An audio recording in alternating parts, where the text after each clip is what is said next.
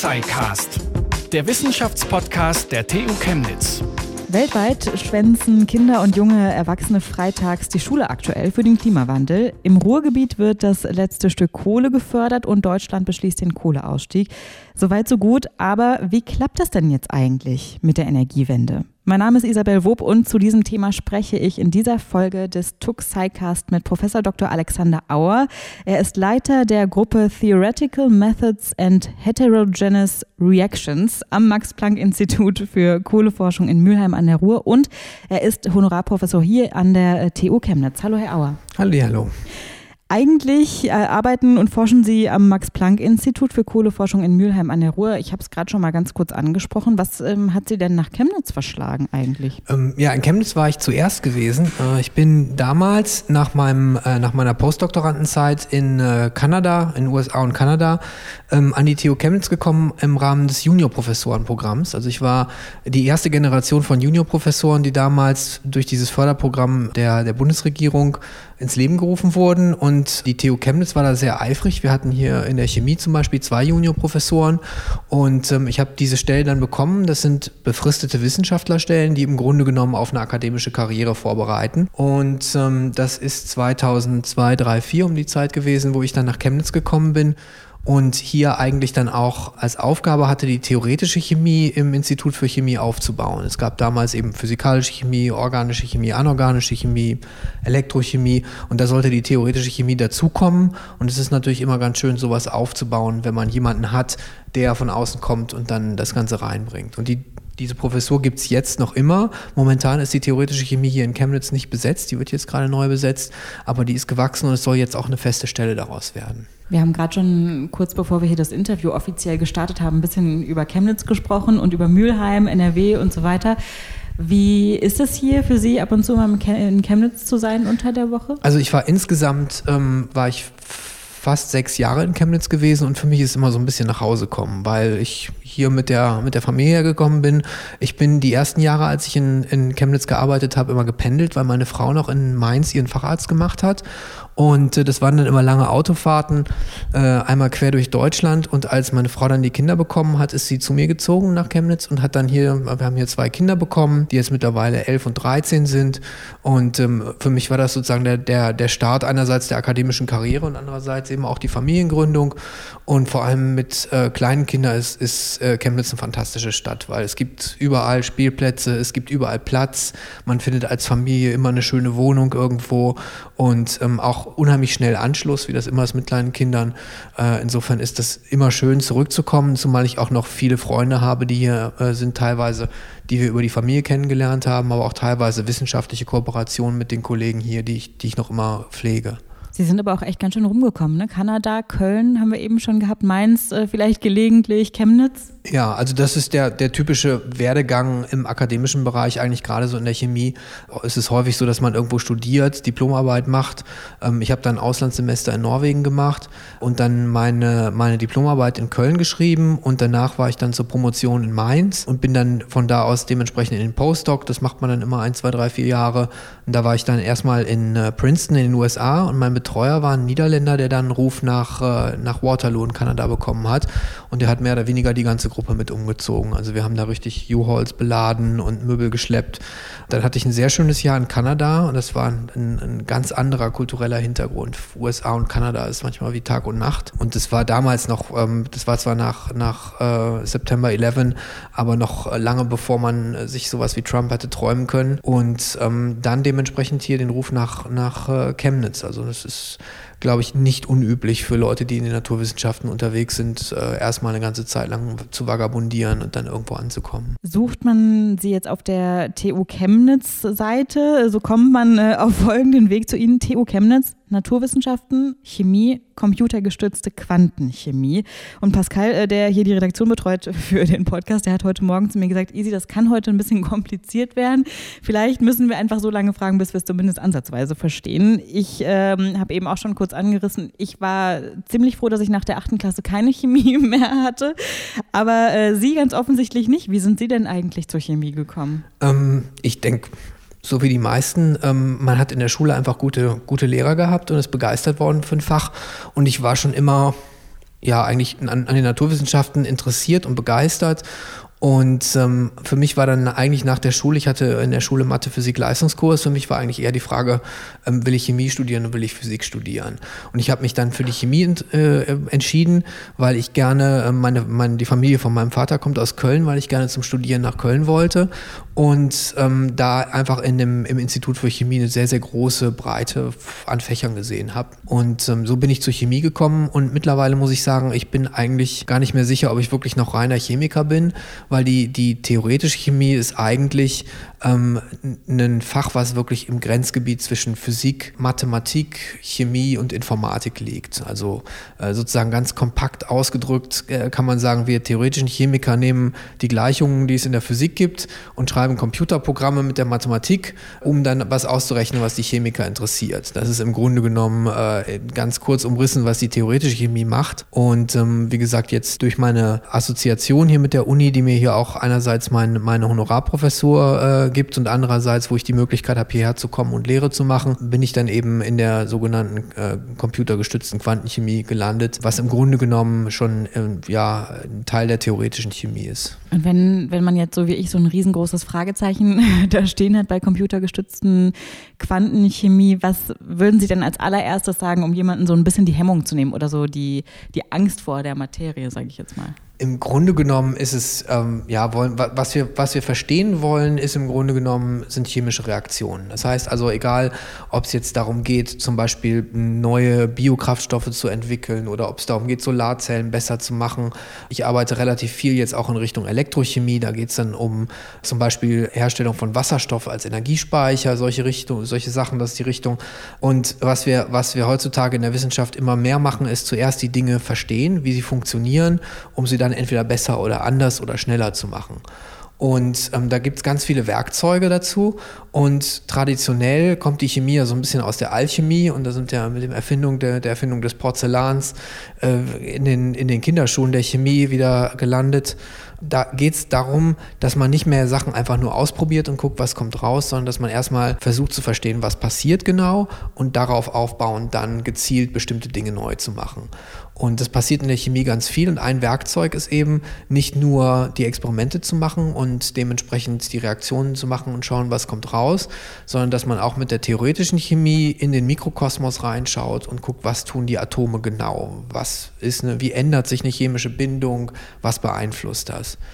Und dafür brauchen wir eben mittlerweile Computermodelle. Man kann sich das so ähnlich vorstellen, auch wie in der Automobilindustrie. Wenn ich jetzt heutzutage ein Auto designe, dann mache ich das mit einem Programm am Computer und sogar die Crashtests oder irgendwelche anderen Tests kann ich durch Simulationen am Computer machen.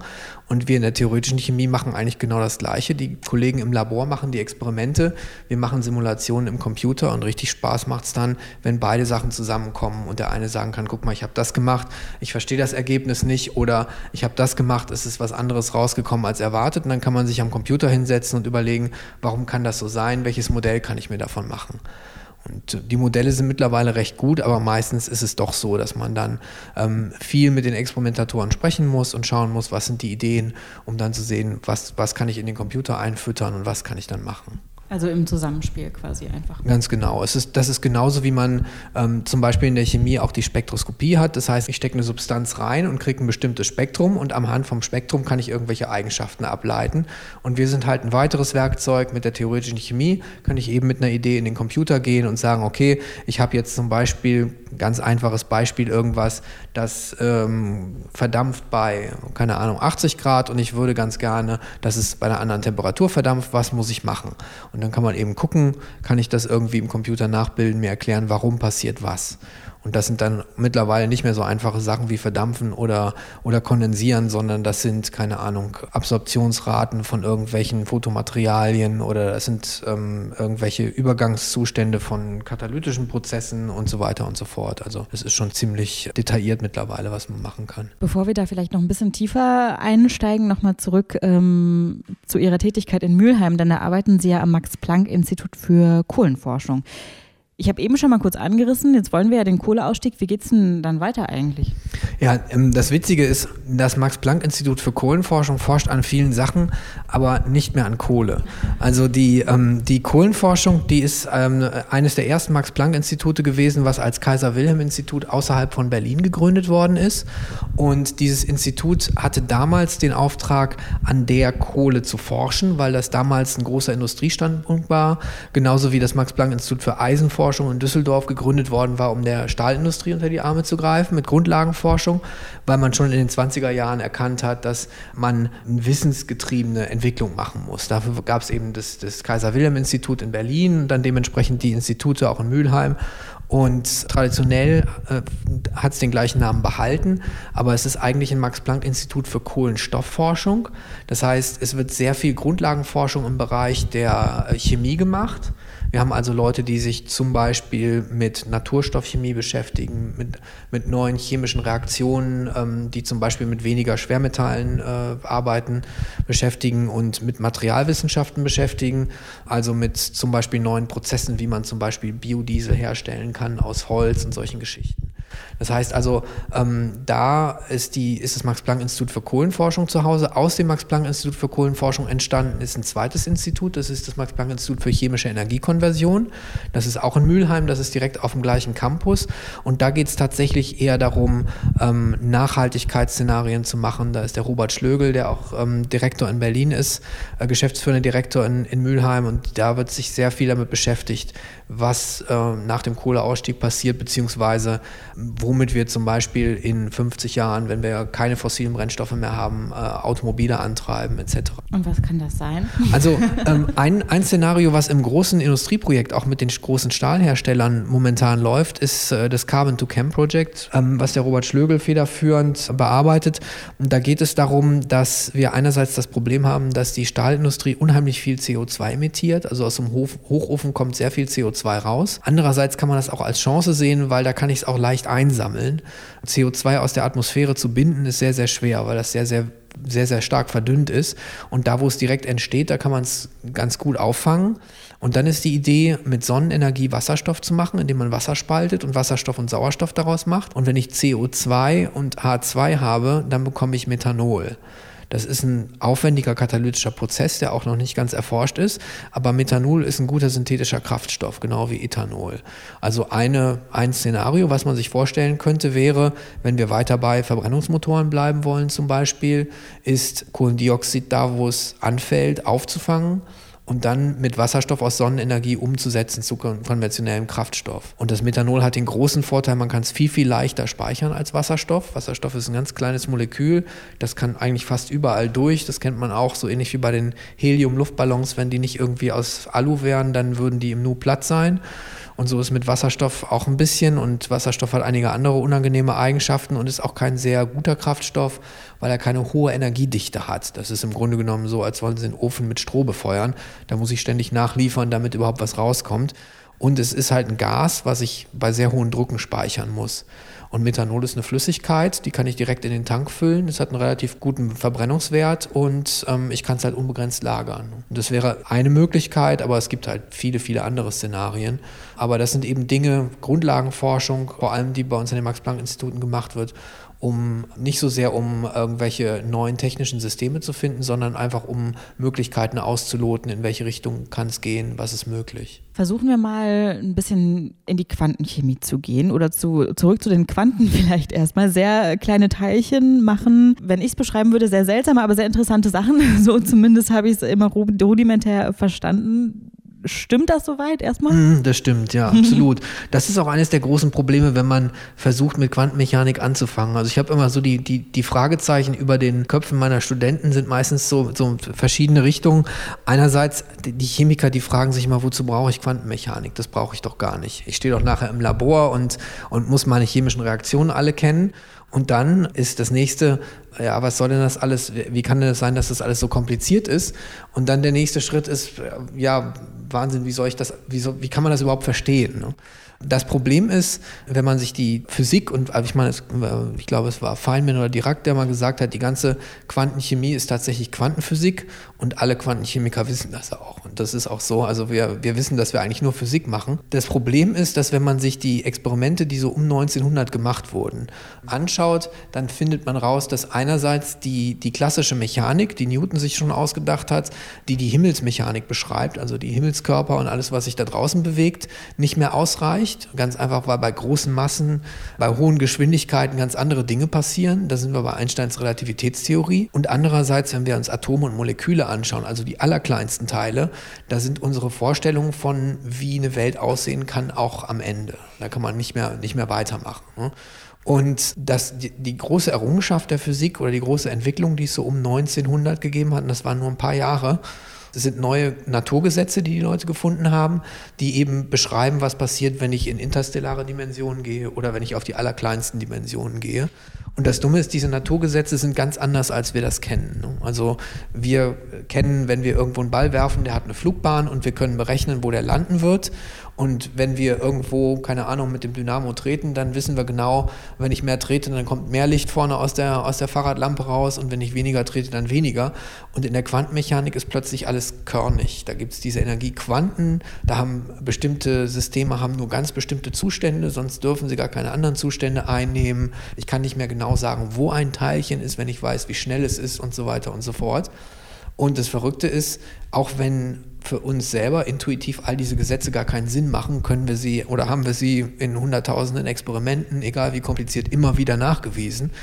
Einstein hat das nie geglaubt, er hat immer gesagt, der Alte würfelt nicht, denn die Quantenmechanik sagt eigentlich nichts, macht keine festen Aussagen manchmal, sondern gibt nur Wahrscheinlichkeiten an. Und das hat Einstein immer gehasst und hat gesagt, irgendwo haben wir was vergessen und hat nach diesen versteckten Variablen gesucht, ähm, die diese Lücke stopfen. Und mittlerweile wissen wir, dass es diese Variablen nicht gibt. Also so wie die Quantenmechanik formuliert wurde damals, ist sie auch richtig.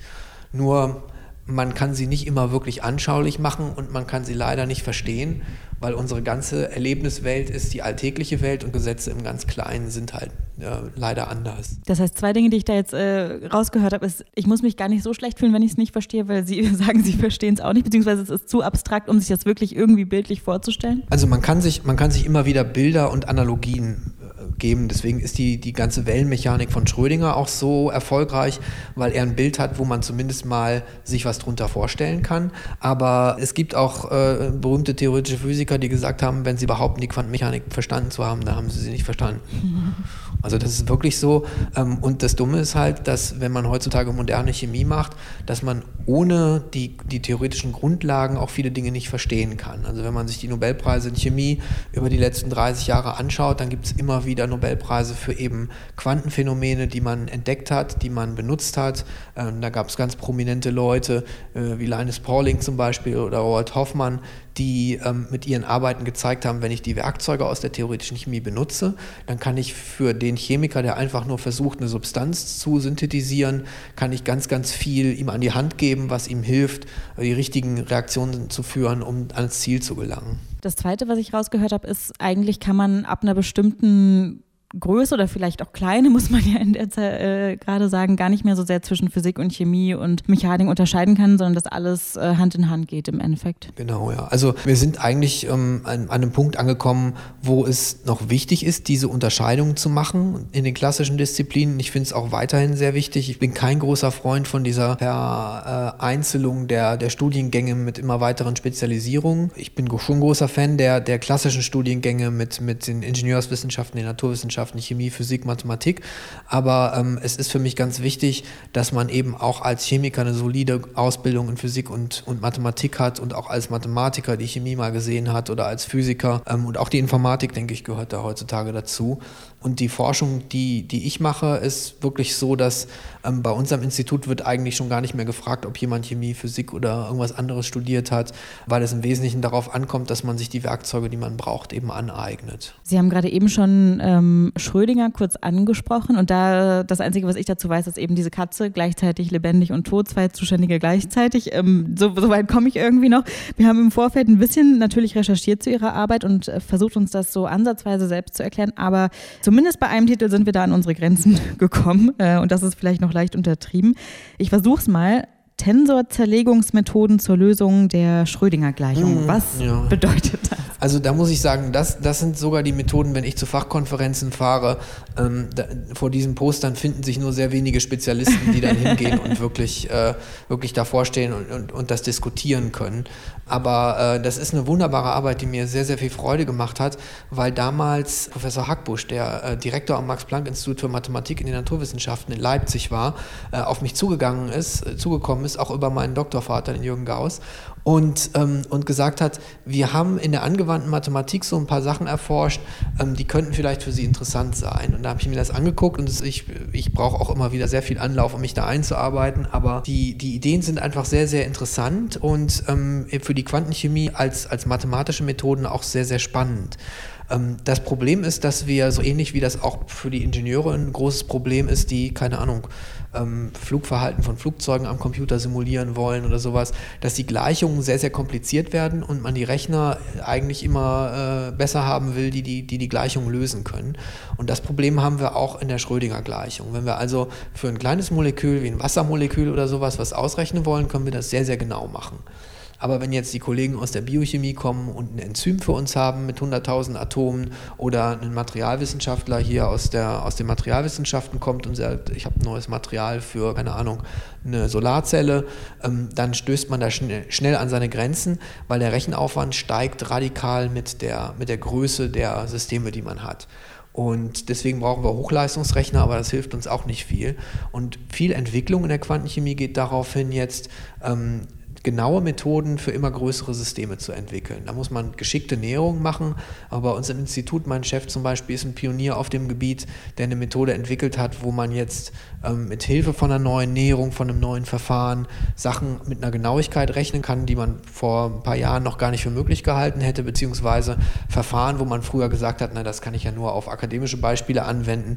Diese Sachen, die kann man jetzt tatsächlich benutzen, um Materialien zu machen, um biologische Prozesse zu verstehen und sowas in der Richtung. Ne? Der Fluch der Dimensionen sozusagen, dass ich immer mehr Gleichungen, immer kompliziertere Gleichungen bekomme, ähm, das mit, mit guten mathematischen Tricks äh, hinzubekommen und dann vor allem auch wieder effiziente Programme daraus zu machen, die auch auf großen Rechnern laufen, ähm, ist die Aufgabe, die, mit der wir uns eigentlich hauptsächlich beschäftigen. Sie sagen jetzt schon, auf großen Rechnern ähm, ist es ja jetzt nicht so ein, so ein ganz normaler PC, wie hier auch in Ihrem Büro steht. Wie sehen dann so, so Rechner aus, mit denen man das simuliert? Ähm, Im Grunde genommen sind das große Schränke, die man sich so vorstellen kann wie ein Kleiderschrank. Und wenn man dann davon so eine halbe Turnhalle voll macht, dann kommt man auf so einen großen Rechner. Das sind hauptsächlich Clusterarchitekturen. Ähm, und wir müssen uns überlegen, es gibt auch immer so ein bisschen den, den Wettlauf der, der Technologie, weil ähm, vor, als ich meine Doktorarbeit gemacht habe, haben wir ähm, so in den ja, Ende der 90er Jahren immer alle Vierteljahr einen neuen Rechner gekauft und der Prozessor in diesem Rechner war dann immer doppelt so schnell wie der alte. Das heißt, die Rechnung hat man genauso abgeschickt wie früher.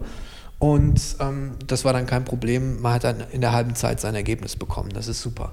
Heutzutage ist es so, dass die Rechner äh, leistungsfähiger werden, aber nicht dadurch, dass die einzelnen Prozessoren schneller werden, sondern dass man mehr davon hat. Ähm, zumindest wenn man jetzt einfach, sagen wir mal, als wissenschaftliche Gruppe sagt, wir kaufen uns mehr Computerleistung, kriegt man einfach mehr Cores. Das heißt also, auf einem in einer Kiste sitzen mehr Prozessoren drin und dann hat man dementsprechend viele Kisten davon. Das heißt aber, man muss jetzt umdenken. Man kann dem Computer nicht sagen, arbeite bitte das alles ab, sondern man hat sehr, sehr viele Computer, die alle gleichzeitig arbeiten müssen. Und das ist eben dann wieder ein Parallelisierungsproblem und das ist manchmal leicht, manchmal schwer.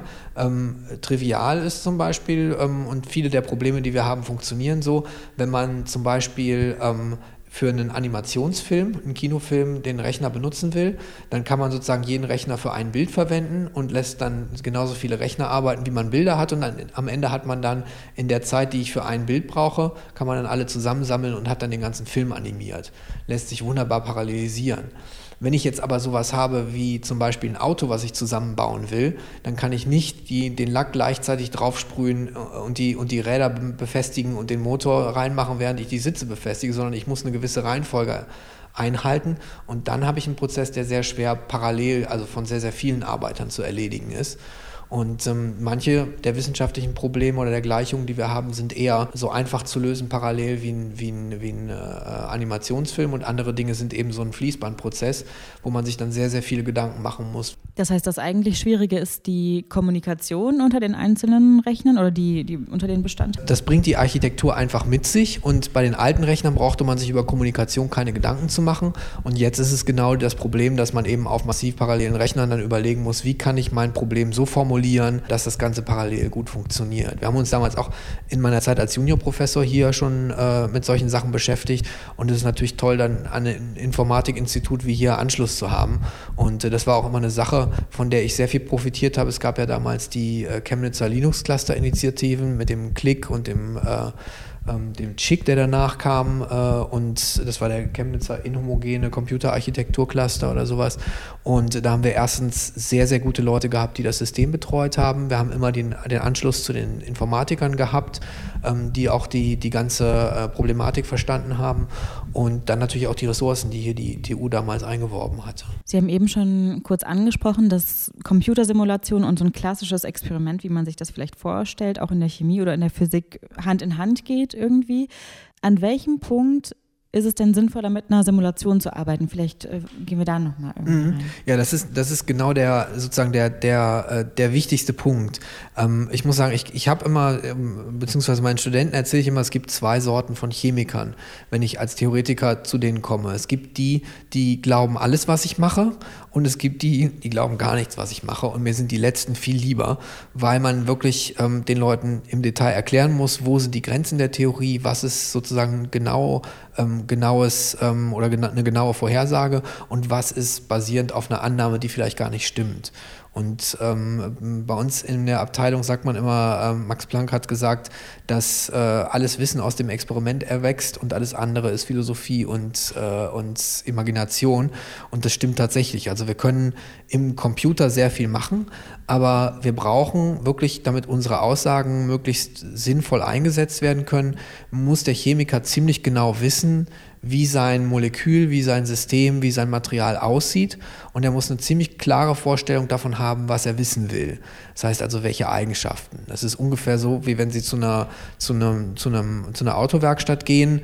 Ähm, Sie können sagen, ähm, das Auto rollt nicht richtig oder das fährt nicht richtig, dann werden die verdammt lange dran suchen, bis sie irgendwas haben. Oder sie gehen hin und sagen, ja, ich höre, wenn ich schalte, irgendwie so ein komisches Klackern und im vierten Gang zieht das Auto nicht mehr so richtig. Dann wird das wahrscheinlich relativ schnell gehen. Und genauso ist das bei uns. Manchmal habe ich Kollegen, die kommen zu mir und sagen, wir haben eine neue Verbindung synthetisiert, das soll ein schönes Paper werden, kann man da was rechnen? Und dann sage ich, irgendwas rechnen können wir sicherlich, aber ob es hilft.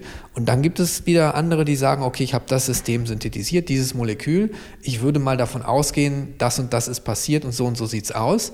Und jetzt würde ich erwarten, ich stecke das in einen Spektrometer und kriege dieses Spektrum raus. Und was ich rausbekomme, sieht aber ganz anders aus. Kannst du mir helfen zu verstehen, was da passiert ist? Und dann gehen wir hin und machen die Annahmen, setzen die in den Computer und kriegen überhaupt nicht das raus, was wir erwartet haben. Und dann treffen wir uns wieder und so geht das dann vor und zurück. Also das heißt, es funktioniert auch andersherum. Es gibt zuerst die Simulation und dann das Experiment. Teilweise auch, ja, genau. Also wir haben zum Beispiel ähm, haben wir hier eine, eine, ganz tolle Zusammenarbeit mit der anorganischen Chemie, mit dem Herrn Mehring.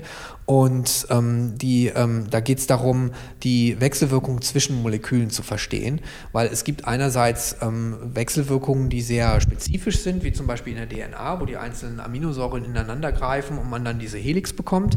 Aber es gibt auch ganz schwache Wechselwirkungen, die eigentlich zwischen allen Molekülen da sind. Ähm, das ist der Trick, mit dem zum Beispiel der Gecko auch an der Wand hochlaufen kann. Er hat ganz viele feine Härchen, die sich ganz fein verzahnen können.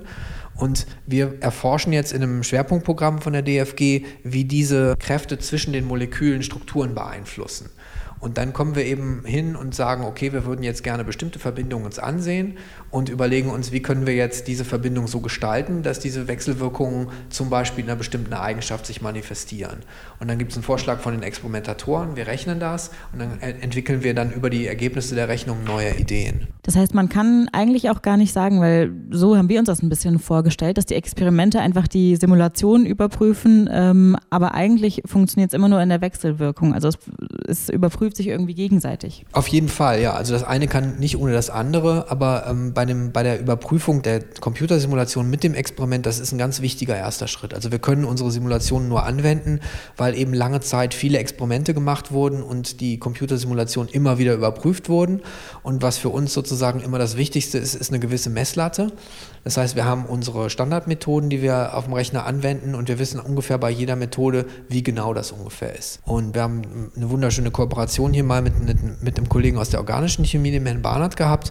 Die synthetisieren ganz neue äh, Verbindungen mit Kohlenstoff und Stickstoff und die haben schon lange versucht, eine bestimmte Verbindung zu synthetisieren und haben aber äh, selten Erfolg gehabt. Und dann sind wir hingegangen und haben es gerechnet und haben herausgefunden, dass die äh, Reaktion äh, von, der, von der Energie gar nicht so gut funktionieren sollte und haben dann verschiedene Klassen von Verbindungen gerechnet und geschaut, wo ist denn die Chance, die zu synthetisieren am größten und haben tatsächlich dann rausgekriegt, und das wusste der Kollege dann natürlich aus seiner chemischen Intuition schon vorher, dass eine bestimmte Klasse wahrscheinlich besonders gut funktioniert. Und was man normalerweise in der Chemie ganz gerne macht, ist, man synthetisiert das, reinigt es auf und dann züchtet man Kristalle, denn aus den Kristallen kann man über eine sogenannte Röntgenstrukturanalyse die Struktur, wo welche Atome sitzen, genau rausbekommen. Das ist aber nicht ganz einfach, weil nicht alle Moleküle gerne kristallisieren oder manche Verbindungen dabei kaputt gehen bei der Untersuchung und deswegen hatten die nur ein bestimmtes Spektrum und dann haben wir aber zeigen können in der Computersimulation,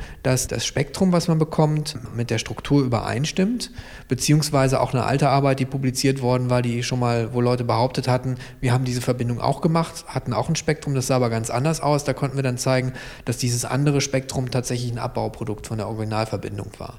Also, aber das funktioniert nur, wenn ich weiß, ich habe zwei Signale bei 5 und 10 und meine Berechnung liefert mir ein Signal bei 4 und bei 9 und ich weiß, dass mein Fehler plus minus eins ist. Dann weiß ich, das Ergebnis ist belastbar. Aber ähm, manchmal ist es leider auch so, dass der Experimentator kommt und sagt, ich habe zwei Signale bei drei und bei vier und wir haben Signale bei, keine Ahnung, bei sieben und bei zwölf und wissen, unser Fehler ist vielleicht 20. Dann hat es keinen Zweck, eine Theorie zu benutzen. Und also es gibt da Grenzen und da ist genau diese Überprüfung eben immer wieder wichtig. Es klingt aber eigentlich so, dass bevor Sie eine Simulation starten oder vielleicht auch ein Experiment, dass Sie schon eine relativ genaue Vorstellung haben, was das Ergebnis dann am Ende ist, oder? Gibt es gelegentlich auch mal eine Überraschung, so irgendwas, womit Sie überhaupt nicht gerechnet haben?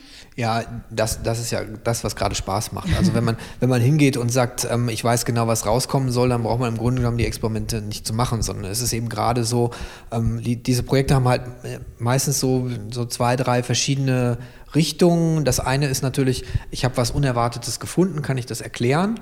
Oder ähm, ich habe ähm, irgendwas mir überlegt und möchte wissen, kann das, ist das überhaupt möglich? Das sind so diese Sachen, wo man die Theorie so ein bisschen benutzen kann, um im Nebel zu stochern. Und dann gibt es eben die Sache, dass ähm, ich ein Experiment habe, das habe ich verstanden und ich weiß genau, was rausgekommen ist. Aber dann kann man die Theorie machen, weil wir in der Theorie eine große Chance haben. Im Gegensatz zu einer Probe, die irgendwo im Reagenzglas sitzt, können wir im Computer in die Moleküle reingucken. Wir können schauen, was hält die zusammen und was ist tatsächlich die Physik dahinter. Und aus diesem konzeptionellen Denken kann man dann eben wieder neue Sachen sich überlegen. Das heißt also die Theorie als zusätzliche Quelle der Information. Und dann gibt es natürlich auch die, die, äh, der, den nächsten Schritt, wenn ich dann sage, okay, ich habe jetzt eine Verbindung, da weiß ich genau, ähm, das und das kommt raus, aber ich möchte jetzt eine bestimmte Eigenschaft ändern. Ich möchte jetzt irgendwas haben, was vielleicht, keine Ahnung, als Elektrolyt oder als Katalysator in einer Batterie oder als Teil von irgendeinem äh, System nicht so schnell kaputt geht oder vielleicht besser funktioniert. Wie kann ich mein System ändern? Und dann können wir auf dem Computer Computerspiele machen und sagen, so ändere ich das und dann bekomme ich eine andere Eigenschaft raus. Sie arbeiten mit Ihrer Forschung am Energiewandel. Vielleicht kann man das ja auch so, so ganz grob, sage ich jetzt mal, sagen. Wie sehen Sie denn zu Anfang mal die Chancen, dass das überhaupt noch klappt mit der Energiewende irgendwann? Also ich denke, ähm, also einerseits ähm, die, die Grundlagenforschung, die wir machen, würde ich jetzt nicht unbedingt sagen, dass wir an der Energiewende Wende arbeiten. Ich denke, das ist ein gesellschaftlicher Prozess. Wir arbeiten an ganz, ganz kleinen Bausteinen. Und ähm, was wir haben, sind alle so Legosteine. Und was aus diesen Legosteinen am Ende wird, das bestimmen die Ingenieure. Und was die Ingenieure machen, das ist dann wieder eine Frage von, von größeren Sachen. Aber als Wissenschaftler würde ich sagen, wir schaffen das Wissen, was dementsprechend die Grundlagen dafür schafft, dass man eben Handlungsspielraum hat. Also zum Beispiel wird jetzt bei uns ziemlich viel an Elektrolyse geforscht, wie man also Wasser spalten kann, wie man das mit billigeren Katalysatoren machen kann, wie man das besser machen kann. Es gibt schon sehr viele funktionierende Systeme, aber es ist auch viel, viel Optimierungsmöglichkeit noch immer da. Ähm, und ich denke, die, die ähm, Energiewende zu schaffen und sie zu machen, ist ähm, sicherlich möglich, aber es ist ein sehr, sehr komplexer Prozess. Ähm, das fängt damit an, dass man eben überlegen muss, was sind das für Technologien, die wir brauchen. Wir haben sehr gute Solartechnologien, wir haben sehr, sehr gute ähm, ausgereifte Techniken mittlerweile, zum Beispiel was Brennstoffzellen angeht. Unsere Batterien werden immer besser. Äh, wenn man sich anschaut, was wir heute an Batteriekapazität mit uns in unseren Smartphones rumschleppen, ähm, da ist, äh, das ist, die Batterieforschung braucht sich da nicht hinter der Halbleitertechnik herzuschleppen, also oder, oder zu verstecken, weil man sagt, früher die ersten Computer, die wir vor zehn Jahren hatten, die hatten hatten äh, nicht mal die Rechenleistung von einem kleinen Handy heute. Und bei den Batterien, die in den Handys stecken, ist das genauso. Die Batterien, die wir vor zehn Jahren hatten, die hatten vielleicht ein Hundertstel der Kapazität. Ähm, also da gibt es sehr, sehr viel Potenzial, aber es gibt auch noch fehlende Schlüsseltechnologien, zum Beispiel eben für die Energiespeicherung. Das ist ein großes Problem. Wenn wir jetzt sofort auf Wind und Sonne umschalten würden, würden sofort alle Lichter ausgehen, weil wir eben mit Wind und Sonne Energiequellen haben, die wir 100 Prozent ähm, vorhalten können müssen. Also 100 Prozent davon müssen wir speichern weil es genauso wie es Zeiten gibt, wo wir 80 Prozent unseres Stroms nur aus Energie und Sonne bekommen, gibt es Zeiten, wo praktisch 0 Prozent unseres Stroms aus, Energie, aus, aus Sonne und Wind kommen. Und das ist eine große, eine große ungelöste Frage, wie wir in der Größenordnung von der Volkswirtschaft tatsächlich schaffen, Energie zu speichern. Ne, momentan verkaufen wir zu Hochstromzeiten unsere Energie in die Schweiz zum Beispiel, die pumpen das Wasser die Berge hoch und wenn wir den Strom brauchen, lassen die das Wasser wieder runterlaufen und verkaufen uns den Strom teurer. Wir machen den Atomausstieg. Gleichzeitig wird kurz hinter der tschechischen Grenze ein neues Atomkraftwerk für den hungrigen deutschen Strommarkt gebaut. Kann man sicherlich auch nur global lösen, aber ähm, es, ist eine, es ist eine sehr vielschichtige Sache. Wir haben das bei uns in der Gegend gesehen. Der Ruhrsee sollte als Stausee äh, bzw. als Pufferspeicher benutzt werden. Das heißt, wenn der, wenn der Seepegel zwei Meter hoch oder runter geregelt werden kann, kann man für eine relativ große Region Strom speichern. Und ich glaube, es hat im Nu mehrere Bürgerinitiativen gegeben, die sich dem entgegengestellt haben, von Segler über Naturschützer bis sonst was hin. Ähm, also da, die, die Energiewende ist ein sehr, sehr großes Gebiet. Ich bin sehr froh, dass auch die jungen Leute jetzt aufstehen und sich laut machen und auch dem, der Politik auf den Füßen stehen, weil ich denke, da passiert auch in der Politik relativ wenig, weil es einfach sehr, sehr schwierig ist, solche großen Wandlungsprozesse gesteuert irgendwie über die Bühne zu bringen. Zumal alle großen Technologieänderungen, die wir in den letzten Jahrzehnten hatten, also die Digitalisierung, die Mobilität, ähm, äh, die, die globale Vernetzung, das sind alles Dinge, die sind mehr oder weniger passiert, weil sie jedem Individuum einen Vorteil gebracht haben. Und bei der Energiewende ist nicht glaubt, dass möglich ist. Ob das eine Sache ist, die wir nicht sogar gegen einen Widerstand durchführen müssen. Auch das ist möglich, sieht man bei industriellen Grenzwerten für Schadstoffemissionen. Da hat der Staat der Industrie äh, Fußfesseln angelegt und es hat funktioniert. Saurer Regen zum Beispiel. Ähm, es gibt aber auch Prozesse, wo das nur sehr schwer durchzusetzen ist. Woran hakt es am allermeisten? Würden Sie sagen, es ist tatsächlich die der fehlende Energiespeicher, dass wir einfach noch keine, keine richtig gute Lösung haben, langfristig Energie zu speichern?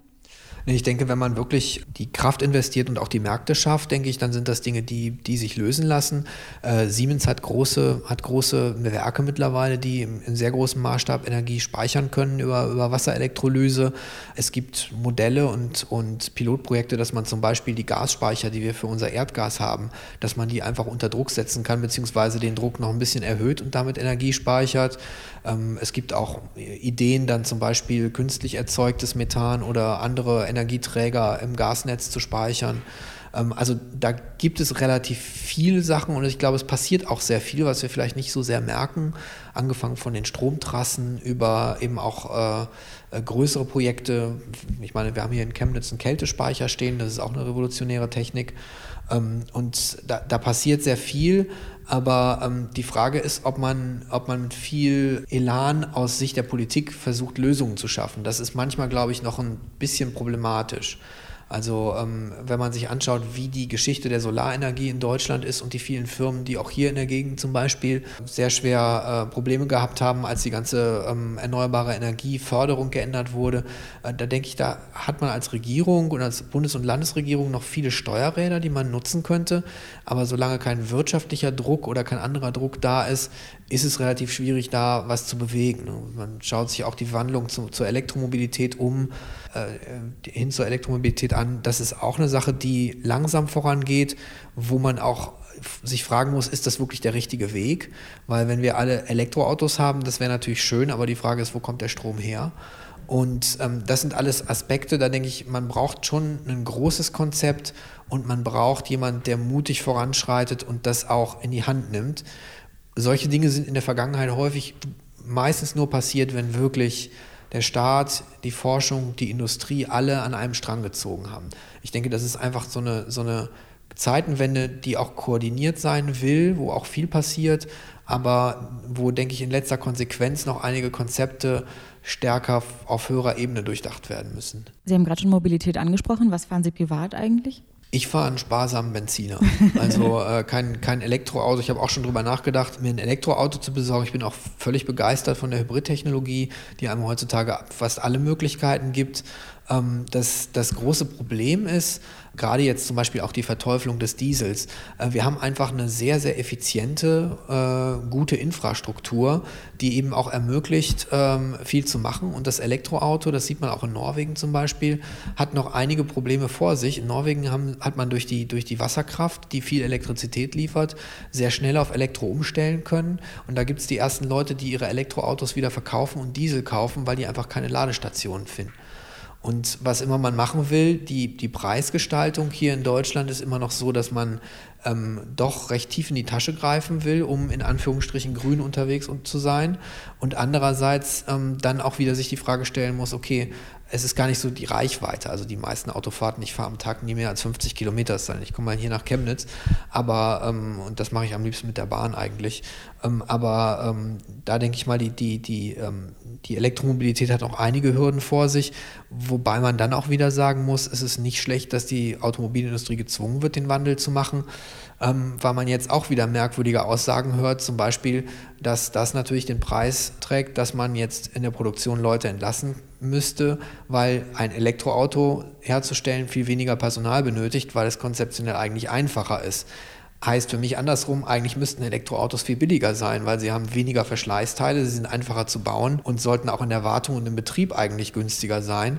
Und das spiegelt sich noch nicht wirklich im Stand der Technik wieder. Was glauben oder hoffen Sie, ähm, in zehn Jahren oder in 20 Jahren für ein, für ein Auto zu fahren? Also ich denke schon, dass wir in der, in der, äh, in der Elektromobilität sehr viel weiterkommen. Also ich denke, ähm, wenn man sich das anschaut, es gibt eine große deutsche Firma ähm, und das ist das, was ich mir eigentlich für jedes Auto äh, erträumen würde. Die sind, ich weiß den Namen momentan nicht, die sind Technologieführer und zwar exportieren die Muldenkipper für große äh, Minen, Tagebauminen, äh, vor allem Kupferminen in Südamerika und das ist ein, eines von diesen großen Kipperfahrzeugen, wo die Räder so einen Durchmesser von vier, fünf Metern haben, die halt tausende Tonnen von Erz transportieren können und die werden in drei Schichten, glaube ich, 24 24 Stunden am Tag betrieben und die äh, werden, glaube ich, ich weiß nicht wie viele hunderttausend Kilometer oder wie viele Betriebsstunden nur gewartet. Die funktionieren so, dass ähm, alle Teile am Auto praktisch verschleißfrei sind. Das heißt, angetrieben wird das durch einen großen Elektromotor oder durch große Elektromotoren. Die Bremsen sind Wirbelstrombremsen, so wie bei der Bahn auch. Und ähm, das Einzige, was dann da gewechselt werden muss, sind die Reifen alle äh, paar tausend Stunden. Und ähm, der Strom kommt von einem großen Schiffsdiesel, der oben äh, irgendwo auf der, bei, der, bei der Fahrerkanzel sitzt. Der wird dann runtergeschmissen, dann kommt ein neuer Diesel rein. Und das ist eigentlich das Nonplusultra für ein Hybridauto. Äh, man kann das Ding tanken ganz normal, man braucht nicht stundenlang, aber es ist sehr, sehr effizient und praktisch verschleißfrei. Und sowas wünscht man sich natürlich auch für sein Auto, dass man sich ein Auto kauft. Man muss vielleicht nur alle fünf Jahre mal zur Inspektion und ähm, man hat es an der Tankstelle stehen. Eine andere Sache, die wir uns immer gewünscht haben, ist das künstliche Blatt. Das heißt, man hat eine Solarzelle auf dem Dach, die nicht Strom liefert, sondern Kraftstoff. Also direkt äh, CO2 bindet, so wie die Natur das auch macht. Dann vielleicht Methanol oder Ethanol liefert und dann hat man ein sehr, sehr sparsames äh, Methanol- oder Ethanol-Auto, was man dann direkt sozusagen von seinem eigenen gewonnenen Kraftstoff tankt tanken kann. Aber ja, das sind die, die Illusionen der Wissenschaftler.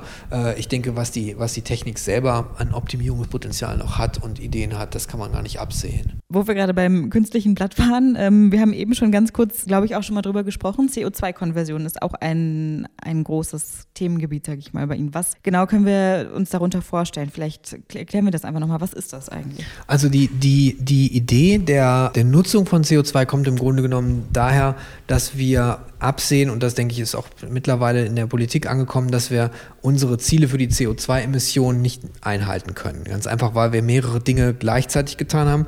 Und das, das darf man auf keinen Fall als, als Versagen der Politik ansehen, sondern das ist meiner Ansicht nach ähm, ja eigentlich eine Folge einer schönen Demonstration, dass man eben wirklich was ändern kann, wenn man will. Und zwar haben wir das Problem, wir hatten als Brückentechnologie in Deutschland immer die Atomkraft geplant, weil in der Atomkraft praktisch keine CO2-Emissionen anfallen. Das heißt, man hat gesagt, wir können die Kohle noch weiterlaufen lassen, aber wir haben so lange noch Atomenergie, wie wir die Umstellung auf Sonne und Wind machen. Und auch um die Grundlast, die ich immer habe, das heißt also auch nachts oder bei Flaute oder wenn, wenn keine Sonne ist, kann ich im Grunde genommen mit solchen Kraftwerken puffern.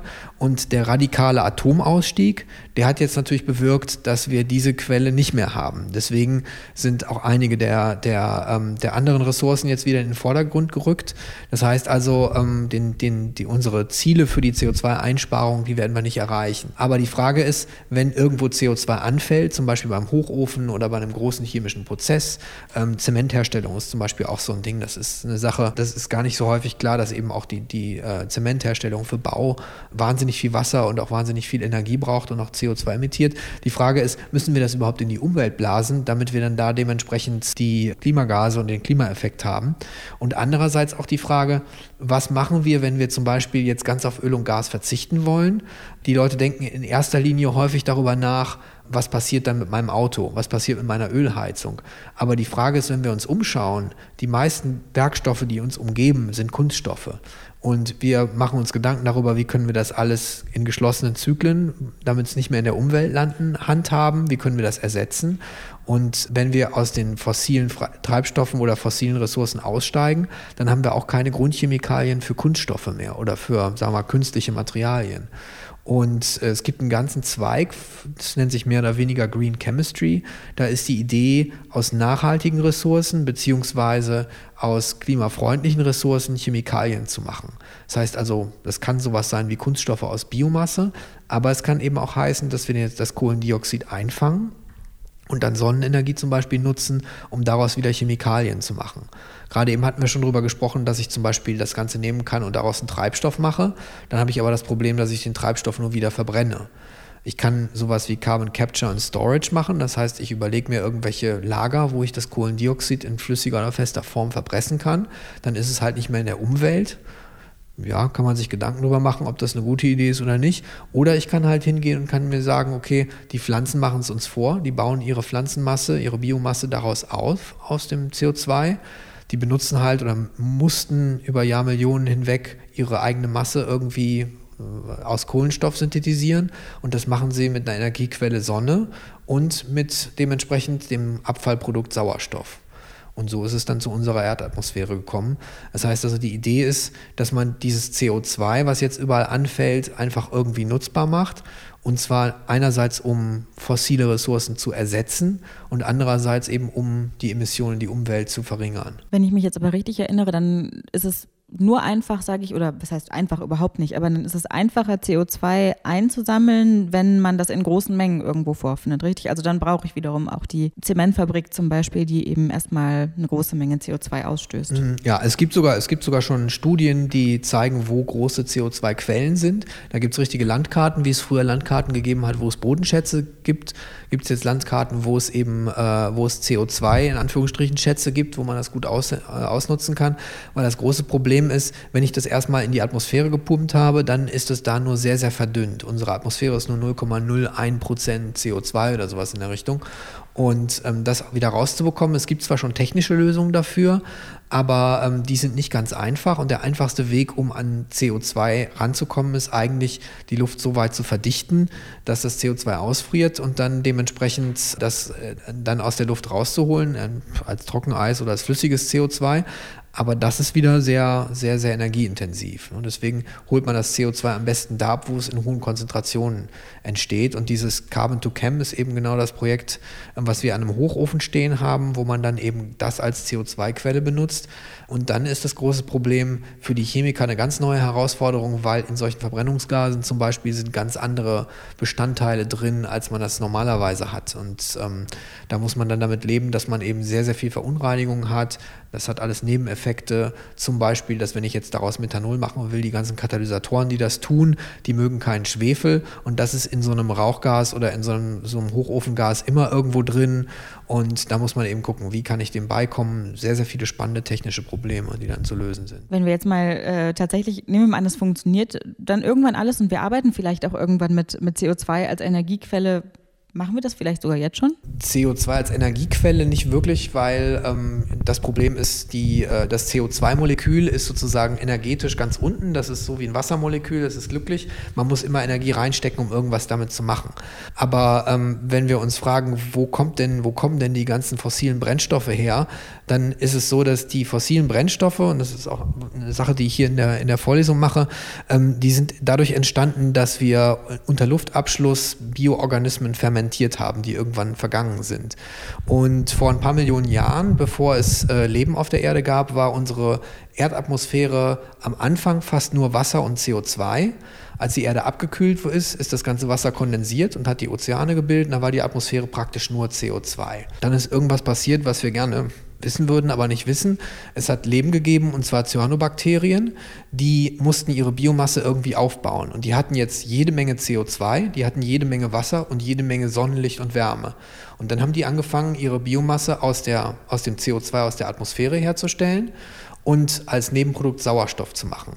In der Atmosphäre ist erstmal nicht viel passiert, weil die ganze Erdkruste noch aus rohen Elementen bestand und dann sind die, ganzen Erde, die ganze Erdkruste ist oxidiert worden, mehr oder weniger. Deswegen finden wir all unsere Erze jetzt als Eisenoxid und als äh, Sulfide, die Schwefelverbindung. Und irgendwann war selbst das alles gesättigt und dann fing die Atmosphäre an, sich zu ändern und ist äh, zu Sauerstoff geworden. Und diese ganzen Bakterien, die ganzen Organismen, auch die höheren Organismen haben fleißig CO2 aus der Atmosphäre gebunden. Und mittlerweile haben wir dann ähm, bis vor ein paar hunderttausend Jahren oder ja, glaube zwei bis drei Millionen Jahren, wo dann die höheren Lebewesen ähm, entstanden sind, haben wir dann ähm, ein Gleichgewicht erreicht, dass man ständig eine Biosphäre hat, die eine Balance zwischen Sauerstoff und CO2 in der Atmosphäre hält. Wo ist das ganze CO2 hin? Das ist im Grunde genommen fermentiert in Form von Erdgas, Erdöl, Methanhydrate, Kohle, Braunkohle irgendwo gelegen. Und ich sage meinen Studenten, was wir jetzt machen, ist gar nichts Besonderes. Wir kehren diesen Prozess einfach um und sind gerade dabei, aus unserer Atmosphäre wieder die Uratmosphäre zu machen, wie wir, wie wir sie gehabt haben. Also insofern absolut richtig, wir fahren schon mit Sonnenkraft und mit, mit äh, sozusagen umgewandelten CO2, weil das ist das, was unsere fossilen Brennstoffe eigentlich sind. Besteht das Risiko, dass wir irgendwann mal zu wenig CO2 in der Atmosphäre haben dann? Ähm, ja, ich glaube, wenn wir es übertreiben würden, dann würden wir wahrscheinlich Algen und Pflanzen äh, Schaden tun. Aber ich glaube, das ist eines der großen Probleme. Ähm, ich bin kein großer Verfechter ähm, dieser, dieser Klimahysterie und ich bin auch niemand, der sofort dagegen spricht, wenn jemand sagt, es gibt keinen Klimawandel. Ich denke, die Veränderungen, die wir in unserer Welt gemacht haben, sind massiv und sind deutlich zu sehen. Es gibt einen schönen Begriff, der von einem Nobelpreisträger äh, Krutzen heißt der, der ähm, für die Entdeckung des Ozonlochs und die ganze Chemie dahinter den Nobelpreis bekommen hat. Der hat den Begriff des Anthropozäns geprägt. Das ist die menschengemachte Welt. Das heißt, also wir leben jetzt in einem Zeitalter, wo die Erde nicht mehr beeinflusst ist durch irgendwie Natur oder durch die Geschichte, sondern fast jeder Ort auf der Erde ist durch den Menschen beeinflusst oder sogar durch den Menschen gestaltet. Und ähm, das ist, glaube ich, eine Sache, die man sich einfach mal klar machen muss, dass wir so massiv in unsere Umwelt eingegriffen haben, dass eigentlich alles um uns herum durch unser Tun beeinflusst wird, beziehungsweise auch nur durch unser Tun, Zutun ähm, im Gleichgewicht gehalten wird. Und wenn wir jetzt hingehen und sagen, okay, was tut CO2 in der Atmosphäre? Oder ist die äh, Häufung von Klimaereignissen tatsächlich eine Folge des Klimawandels? Oder ähm, was passiert, wenn die Ozeane jetzt mehr CO2 aufnehmen oder nicht? Ich denke, das sind viele Systeme, die sind chaotisch, da kann man gar nicht sagen, was wirklich passiert, was ist Ursache, was ist Wirkung. Aber wir sehen, dass es eben besorgniserregende Entwicklungen gibt. Wir sehen, dass wir mehr CO2 in die Atmosphäre blasen, als das irgendwann in den letzten paar hunderttausend Jahren mal passiert ist. Und wir sehen eben, dass vielleicht auch, wenn wir den genauen Zusammenhang nicht kennen, dass es irgendwo was miteinander zu tun hat. Und genauso denke ich, wenn wir jetzt hingehen würden und massiv CO2 speichern würden, unter die Grenzen gehen, von denen wir wissen, dass vor 100.000 Jahren vielleicht während den Eiszeiten, da waren auch äh, dann die CO2-Werte ähm, teilweise etwas niedriger bzw. höher. Ähm, da gab es auch eine gewisse Schwankung des, des, der Atmosphären-CO2-Konzentration über die Eiszeiten und Warmzeiten hinweg. Da gab es, äh, wenn wir wissen, dass wir unter diese Schwankungen gehen, unter das, was die Natur schon immer gemacht hat, ähm, dass wir dann auch wieder Probleme kriegen. Das wird sicherlich Pflanzen betreffen. Aber ich glaube, momentan haben wir so viel Emissionen, dass wir uns erstmal Gedanken machen müssen, wie kommen wir in ein Gleichgewicht, beziehungsweise ähm, was, was genau tun wir hier überhaupt. Man wäre gerne Klimaforscher oder Umweltforscher, aber ähm, ich bin nur Chemiker, insofern soll ich mal vorsichtig sein. Nur ist gut. Dann würde ich sagen, das war's für heute hier mit dem Tuxalcast zusammen mit Professor Dr. Alexander Auer, der mir oder uns heute sehr netterweise die Quantenchemie ein Stück näher äh, gebracht hat. Ehrlicherweise ein Thema, mit dem ich mich sonst wahrscheinlich niemals beschäftigt hätte, aber es hat sich auf jeden Fall gelohnt, das kann ich schon mal sagen. Und ihr findet diesen Podcast und uns überhaupt natürlich auf der Website der TU Chemnitz, bei Spotify außerdem, bei Apple Music, bei Deezer und überall da, wo es Podcasts gibt. Teilt doch gerne auch den äh, Tuxicast auf Facebook oder Twitter und lasst auch gerne Feedback da oder Anregungen, gerne auch in Form von Sternen. Und in diesem Sinne äh, sage ich erstmal vielen Dank, Herr Auer. Gerne. Und vielen Dank an euch fürs Zuhören. Tuxicast, der Wissenschaftspodcast der TU Chemnitz. Zu hören auf der Website der TU Chemnitz, aber auch auf Spotify, Apple Podcasts und wo es Podcasts gibt.